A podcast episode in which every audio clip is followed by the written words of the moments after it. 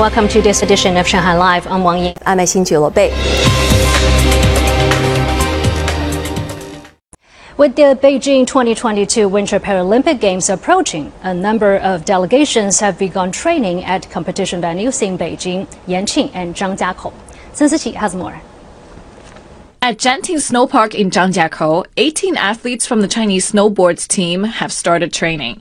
They'll compete in eight events in both para snowboard cross and slopestyle. The very first time the team will compete in them. The average age of our team members is around 22. We have confidence in demonstrating the Paralympic spirit of self-esteem, self-reliance, and self-confidence during the Games. All the competitions will take place in the same venues as the Winter Olympics. The National Indoor Stadium has made some changes to make the ice surface quality required for Paralympic standards. The para ice hockey athletes use sleds. We have increased the thickness of the ice from 3.5 centimeters to 4.55 centimeters to make it more durable. Simulation ice boards have been laid in places where the athletes enter and exit the ice rink. Barrier free infrastructure has been installed so the athletes can easily navigate the venues. 孙思琪，上海 Live。 The Shanghai Overseas Return Scholars Association held several events at an exhibition over the weekend to commemorate the 50th anniversary of the signing of the China-U.S. Joint Communique in Shanghai. Tang Xiaofan takes a look. student cards, textbooks, passports, and commemorative stamps of some historical meetings of Chinese and U.S. leaders. These are some of the precious items treasured by generations of Chinese students who went to the U.S. to study. Nearly 90 items were on display at this special occasion, an exhibition that looks back on the signing of the China-U.S. Joint Communique.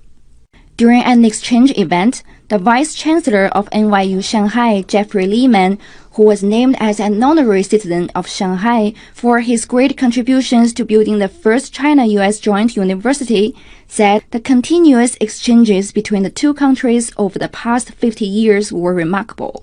If you look at the Shanghai communique itself, part of what made it such an extraordinary diplomatic document is that it spelled out the differences. It spelled out the differences in perspective and said, even though we have these very important areas where we disagree, we can manage those differences respectfully, and we can also think about the areas in which we have so much to gain from cooperation. And I think that's a good role model for the way we can be today. The statement was echoed by Chinese scholars who see exchanges in the fields of education, science, and business as an important way to enhance the China US relations. They say the two sides should seek common ground while shelving differences so that the bilateral relations can move forward. 当然，世界局势发生了很大的变化，但是呢，呃，中美合作。 Though the world has been changing, we still need to uphold the basic principle of achieving mutually beneficial cooperation and peaceful coexistence between China and the United States.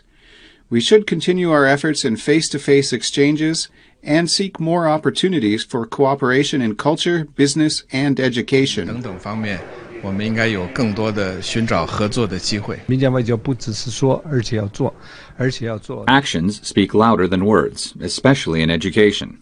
China and the U.S. are both home to some top institutions of higher learning. They have both paid special attention to education.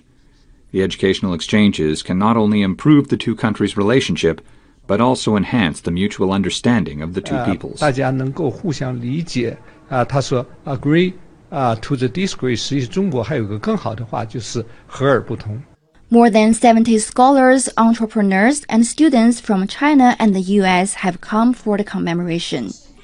They also shared their own stories and understanding of the two countries' bilateral relations during the event. Tang Xiaofan, Shanghai Live. Museum of Art Pudong today launched a new exhibition called The Territories of Water, showcasing nearly 100 art pieces collected from Musée du Quai Branly and Fondation François Schneider in France. Li Shuran once again. The exhibition consists of five sections, displaying all kinds of antiques that could be traced back to as early as 9th century. One of the highlights is this installation, which depicts a fishing rod dropping a line into a white canvas, representing the artist's strong condemnation of large-scale commercial fishing that endangers both ecosystems and food security. Other highlights include this Inuit rain cape made in 1905. It is made from a seal gut and was completely waterproof. Both the Museum of Art Pudong and Musée du Quai Branly in Paris were designed by French architect Jean Nouvel. Both institutions say they will continue to cooperate on more exhibition projects in the future. Water is an essential element of our life, and is also very crucial to cultural exchanges and historical development around the world. Our two museums have some similarities. We're on the banks of the Huangpu River, while they're on the Seine and I believe we'll have more cooperation projects in the near future. The exhibition will run until June the 5th, with tickets priced at around 130 yuan. Lei Shuren, Shanghai Live.